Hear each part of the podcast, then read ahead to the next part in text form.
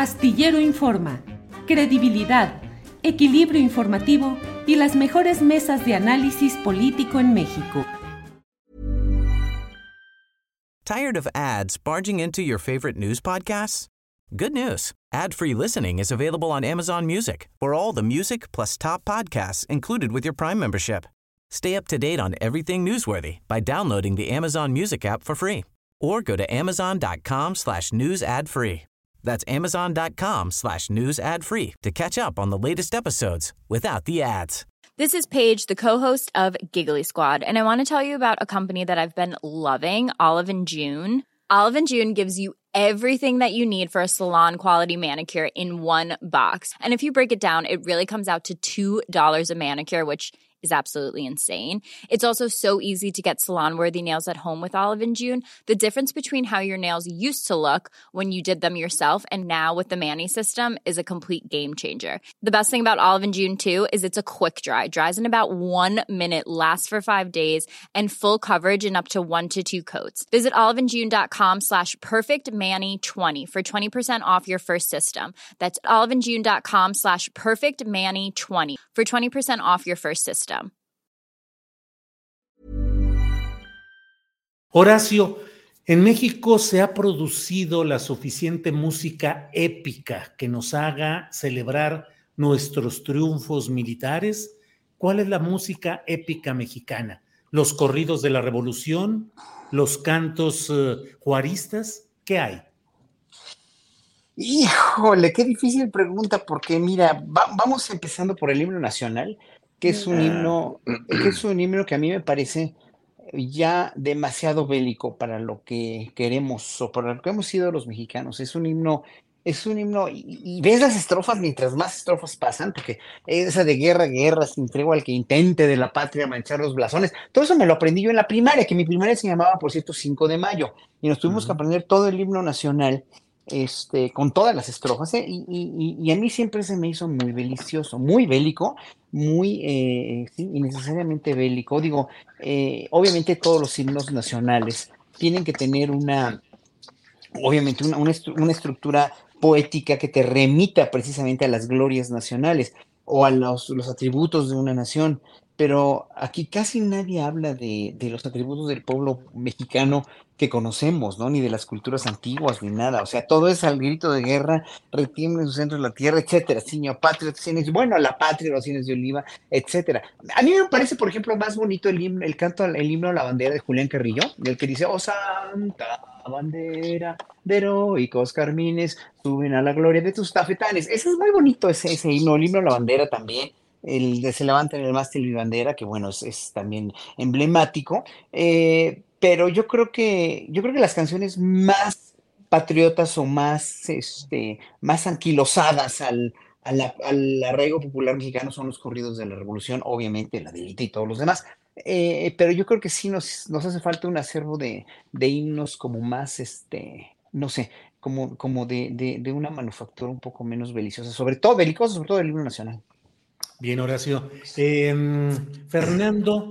¿Puedo una? Sí, sí, claro, Ana Francis. Es que ahora que pensaba, lo primero que pensé también yo fue en el himno nacional, y ahora que preguntaba sobre música épica, que no, no, no, pensé que la canción, la canción Sin Miedo, por ejemplo, de Vivir Quintana, yo no sé si podría ser considerada como una épica contemporánea, porque hay un retrato, digamos, hay un retrato, pues sí, de la épica feminista, de la épica de las luchas de muchísimas mujeres, muy bien retratado ahí, ¿no? Ya a la hora que lo escuchas con, con mariachi que lo han hecho, ay, ¿Por dónde nos vamos ahí, Horacio? ¿Es música de protesta, música épica, corrido? ¿Qué puede ser algo como el de Vivir Quintana? Es que no la conozco, la verdad, no la conozco. No, no, no tengo idea, no puedo decir, claro que no conozco, pero, pero por ejemplo, las canciones de protesta de los 70s y de los 60s de, de, de, gente como Mercedes Sosa, de Violeta Parra, de Nicanor Parra, de, de ya los, los, los las mismas músicas cubanas de la nueva trova, pues son, son músicas de una altura y de una poética y de una, y de una exquisitez musical maravillosa. O sea, mira, además la misma gracias a la vida de, de, de, ¿no? de Violeta Parra es una cosa verdaderamente fenomenal, fenomenal. O sea, todas esas canciones, las, las primeras de Silvio Rodríguez, las, las, bueno, es que, es que estamos hablando de, de, de, una música con una poética muy, muy alta. Y a México, desgraciadamente, creo que, creo que en esos años le empezó a pegar ya la decadencia musical donde no podías protestar además. Bueno, había obviamente mucha represión, pero había hubo una falta de creatividad a partir de, de, pues sí, del, del, mismo anquilosamiento cultural peísta, que en esos años estaba muy bien para muchas cosas, ¿no? Para muchas de las bellas artes, pero que a los, a los este, cantantes de, excepto con Chava Flores, que, que, que, obviamente me merece todo el respeto y está súper bien el, el, su estructura musical y su pensamiento, pero muy poco, muy pocos artistas llegaron porque llegó a la televisión comercial a fregarlo todo. Llegó la, llegó la onda de la música eh, de, la, de manufactura total y absolutamente visual y este, y pues sí, a lo televiso, ¿no? O sea, de, de, de, consumibles rápidos y de chatarrización de la cultura, donde la poética se hizo cada vez menos importante e imperó eh, y hablo de la poética musical de las canciones, pues, ¿no? Y se hizo cada vez más y más importante lo visual y lo barato y lo, lo, lo, lo, chabacano. No quiere decir que las manufacturas sean malas, porque hay grupos muy buenos de esa época, populares y todo, pero claro, obviamente no fue lo mismo. Además, tuvimos una gran influencia de Estados Unidos con los grandes años del rock and roll, que también estuvieron muy bien, digo, había grupos muy buenos, o, buenos y representativos, como los Locos del Ritmo, por ejemplo, que eran muy, buenos, donde estaba Johnny Laboriel, por ejemplo, ¿no? Había grupos muy buenos, pero en un momento dado ya nos fuimos más hacia lo gringo, poco a poco nos fuimos más hacia lo gringo que hacia lo contestatario, pues dijéramos, ¿no? Entonces, la nueva trova cubana se quedó, eh, le, llevó muchos años musicalmente y poéticamente de ventaja a la música mexicana y que me lo rebatan aquí porque tengo muchos elementos para decirles cómo, por qué, cuándo y por dónde. Hasta contrapuntísticos los tengo. Órale, contrapuntísticos. Fernando Rivera Calderón. Yo, quisiera aportar a, este tema, Julio, que es muy, muy bonito, que es eh, pues, la, como dices, la música y la épica. Y yo creo que no hay eh, guerra, así como no hay cortejo, porque finalmente se parecen y están relacionados desde la música que hacen los pájaros, que hacen música para cortejar y hacen música para, para pelear, para la guerra. Y eh, la canción, eh, la música siempre ha acompañado los procesos revolucionarios en México. Sí creo que Canción sin Miedo de Vivir Quintana se ha convertido en eso, en un nuevo himno que acompaña a una revolución feminista y a un movimiento muy poderoso, pero ha habido muchas canciones que eh, se ha apropiado eh, sin esta eh, cosa mediática que ahora permite que las cosas se viralicen, pues en los tiempos de la revolución se viralizaba la cucaracha, por ejemplo, y había una cucaracha villista y una carrancista y una zapatista, y cada grupo militar adaptaba la cucaracha de, manera humorística para criticar al contrario en la reforma igual, recordemos la versión este, maravillosa, satírica de Adiós Mamá Carlota, que presentaba Vicente Rivapalacio, que, que, hizo esa letra. Eh, eh, desde la época independiente, pues hay registros de canciones satíricas, canciones contra Santana. Eh, entonces, es una hermosa historia. Y, yo sobre el 5 de mayo, pues sí tengo una opinión diferente porque, pues, crecí en, en un hogar donde, pues, la historia se veía o se ve de una manera más épica y el 5 de mayo sin duda pues es una batalla que más allá de lo que ahora celebren en Estados Unidos o, conmemoremos nosotros, pues es, una épica digna de cualquier película de Hollywood de, acción, eh, la, proeza del general Zaragoza, con las tropas mexicanas, la, egolatría y la soberbia del ejército francés con Lorences diciendo que no, pues que ya sin pelear casi casi ya era dueño de México. Eh, eh, y Zaragoza, que es un personaje maravilloso, que además a unos meses después de haber ganado esta épica batalla, pues muere, de, eh, muere súbitamente, ¿no? por, de una enfermedad gastrointestinal, si no me equivoco. Y, yo de niño, pues me aprendía una rola porque mi papá tenía un disco verde, me acuerdo, con, con un monumento que está en Puebla, ahí al, al, pie de los fuertes de Loreto y Guadalupe. Y si me permiten, se las voy a cantar. Decía más o menos así. Mexicano soy y orgulloso estoy. Fueron mis paisanos los que un día defendieron la nación contra el invasor, contra el francés. Un 5 de mayo Zaragoza, quien Puebla los venció. 1862, Ciudad de Puebla, 5 de mayo, pues Zaragoza, el mexicano, el mexicano que venció al invasor. ¡Órale, bravo! Muy bien, Fernando Rivera Calderón. Gracias, amigos. A ti, Fernando. Ana Francis, ¿qué agregar a todo este, a toda esta ensalada musical? ¿Qué seguimos, es? seguimos en la lucha, Julio. Seguimos en la lucha. Órale. Oye, Ana, ya hablamos mucho de música. ¿Qué te parece si ahora hablamos de teatro? Dime, ¿le darías chamba en una producción teatral a Ricardo Monreal con su nueva producción de Prefiero ser nada? Sí, ahora sí, Julio, porque ha demostrado una gama importante de sentimientos. Es decir, con esta última declaración de primero, permítanme parafrasearlo, no lo dijo así, pero el, primero me mato antes que, que, traicionar a mi presidente. Oye, me mato. es, que, es que lo dijo muy bonito, Julio. Le echó melodrama, pero además lo actúa bien. O sea, no, no, lo, no lo actúa así de que no le crees, no, hasta podrías llorar con él. Le echa, le echa. Lo que es muy interesante descubrir, esos personajes son fascinantes como personajes, Julio. Más allá, quisiera, quisiera tratar de hacer una descripción sin mayor juicio. Verdad de Dios que casi no trae jiribilla mi comentario, poquita nomás. Pero, es decir, como todo el proceso mental que hace que el personaje transite de acá para acá, ¿no? Es decir, lo que decía en estas cuasi amenazas, o así lo recuerda mi memoria de cuasi amenazas de si no soy yo el candidato presidencial, esto se va a poner muy horrible, a primero me mato que este, traicionar al movimiento, traicionar a mi presidente, no sé qué.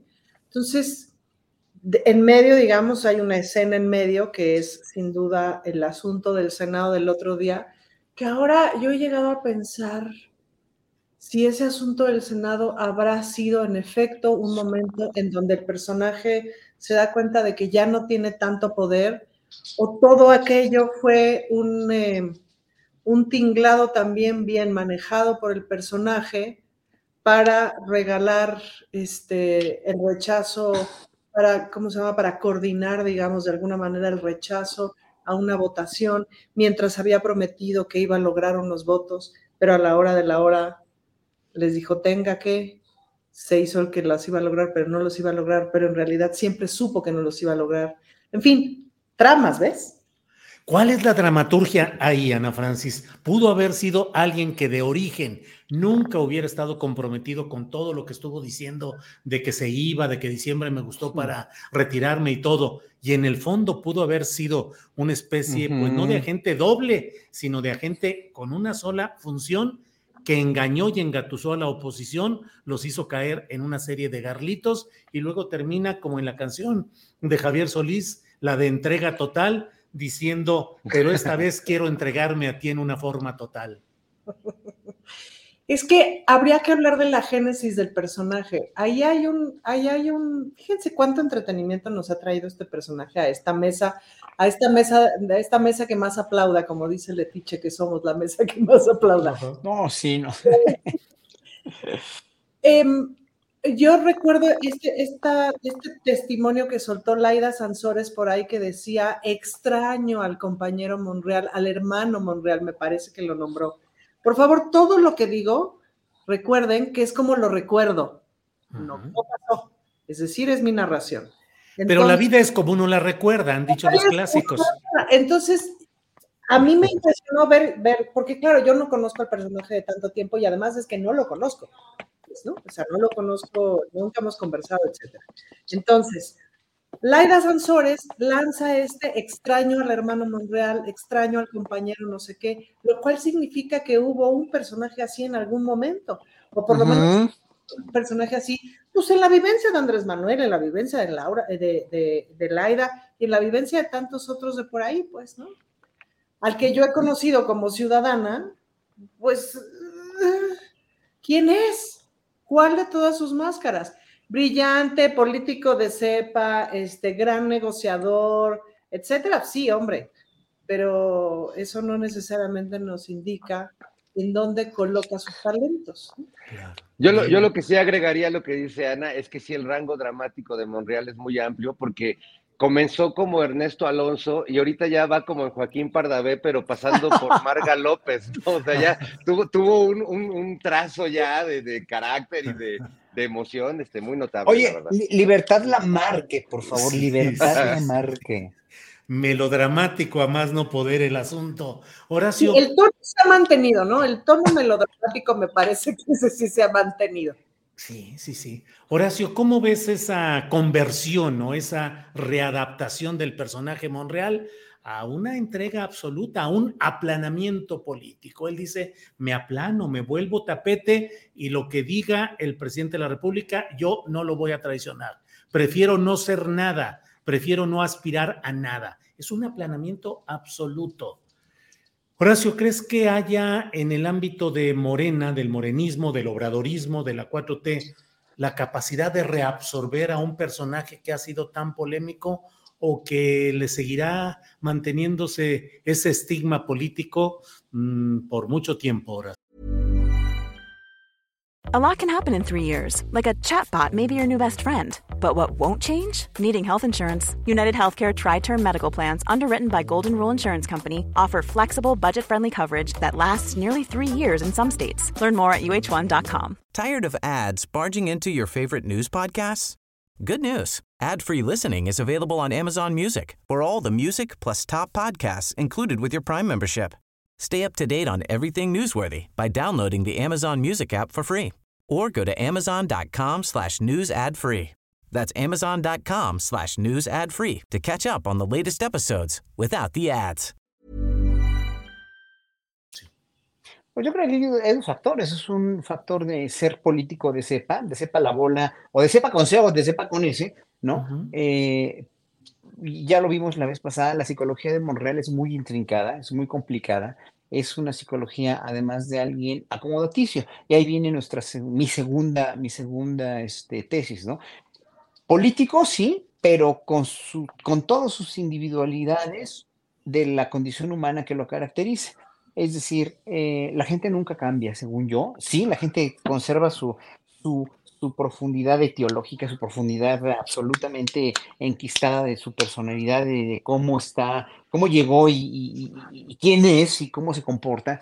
Pero pues obviamente aquí yo no, no, es que no lo sienta honesto, es que ya demostró muchas veces, una tras otra, año con año, que, que, que no fue genuino o que precisamente, como dijo Laida Sansores, extrañamos al Monreal de antes. Bueno, el Monreal de antes es el Monreal real, el Monreal real o el no real.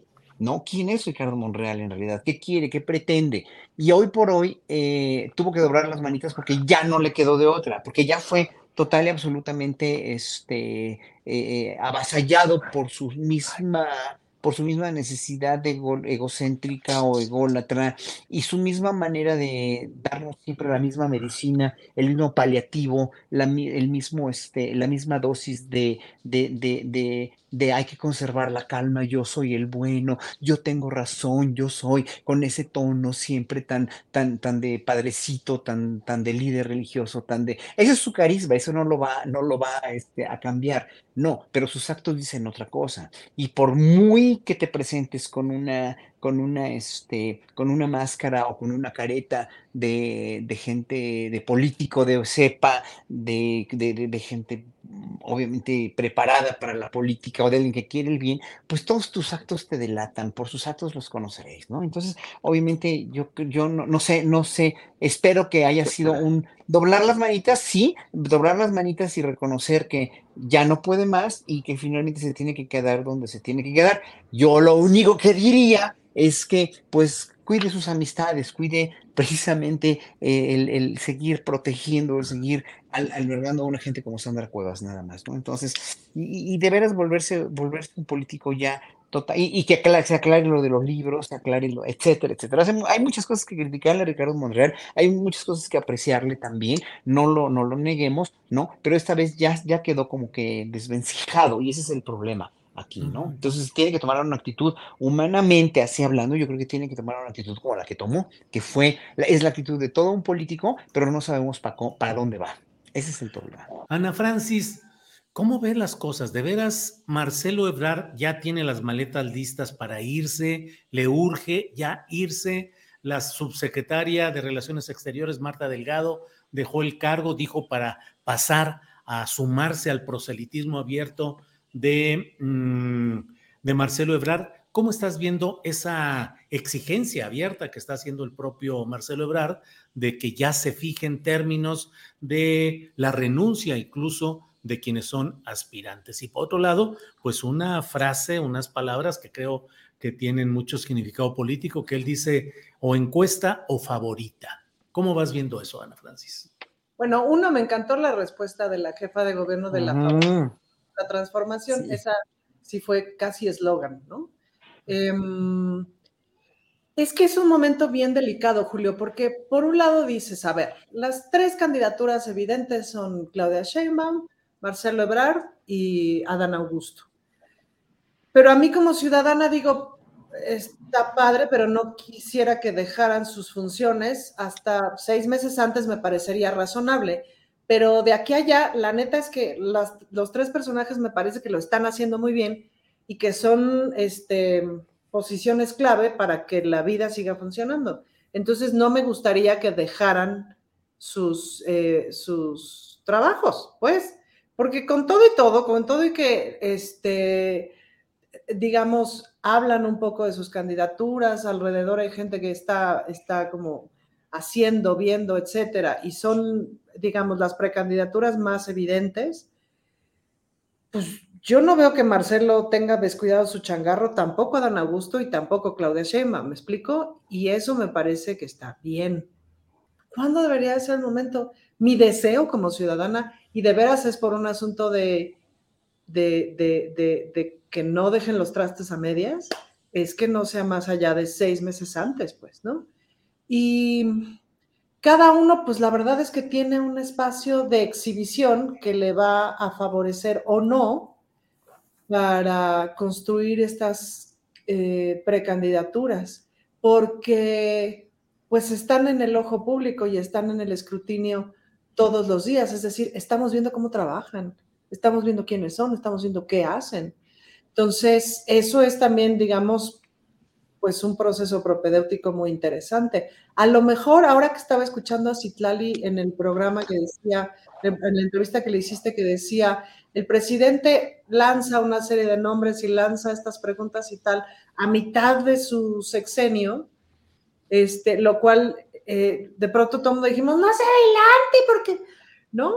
Se van a armar los chingos, no. Y, resultó ha resultado un proceso muy interesante en el que, por un lado, eh, pues ha habido quien saca el cobre. Tenemos ahora justamente estos resultados de primero muerto antes que traicionar al presidente.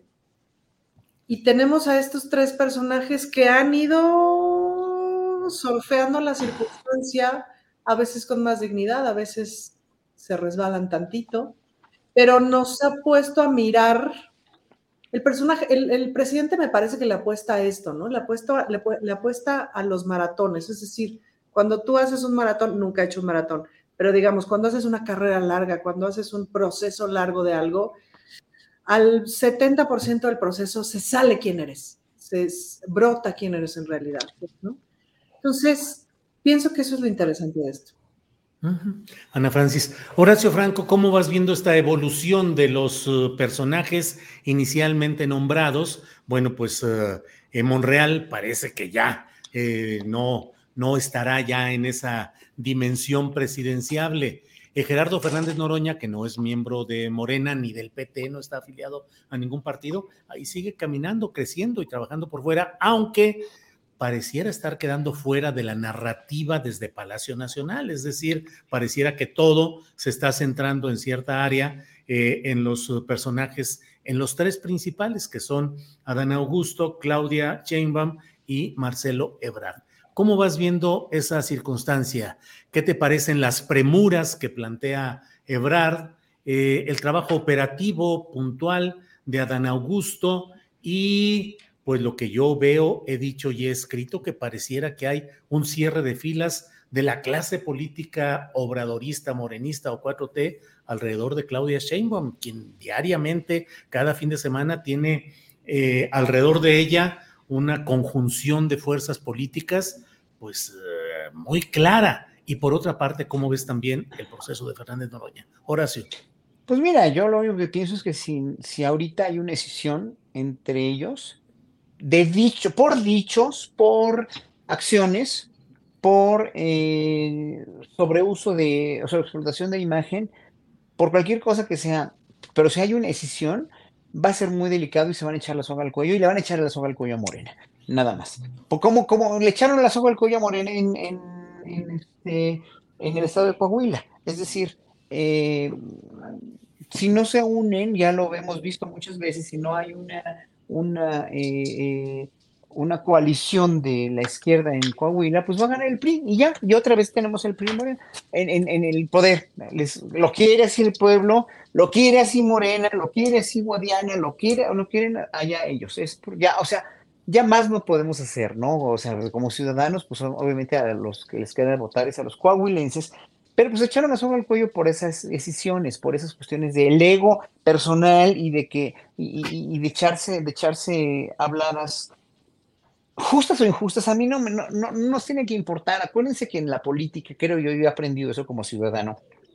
Si no demuestras, como lo demostró el PRI durante tantos años, una cohesión, una congruencia, una unidad, aparente o no, o sea, eso, eso no lo vamos a, dejar, este, no lo vamos a poner en tela de juicio. Pero si no demuestras una unidad y una congruencia y, y, y de veras unos procedimientos que aunque sean eh, eh, en cierto sentido se, se basen en, en, en, dichos y no en hechos y no en verdaderos sentimientos, ¿no? Pues obviamente vas a empezar a, hacer una decisión, a escindir y a, y poner, y a poner en duda todo lo que, toda la fuerza de cualquiera de los tres candidatos. Eso es lo único que yo les pido a todos. Y a Fernández Noroña, pues obviamente tiene todo el derecho y yo lo admiro mucho como persona, como una gente con una sensibilidad social, etcétera. Hay mucha gente que no lo quiere, pero Noroña tuvo de veras los tamaños tompiates desde hace años de poner las verdades, de decirlas en su cara. Eso tiene una gran valentía.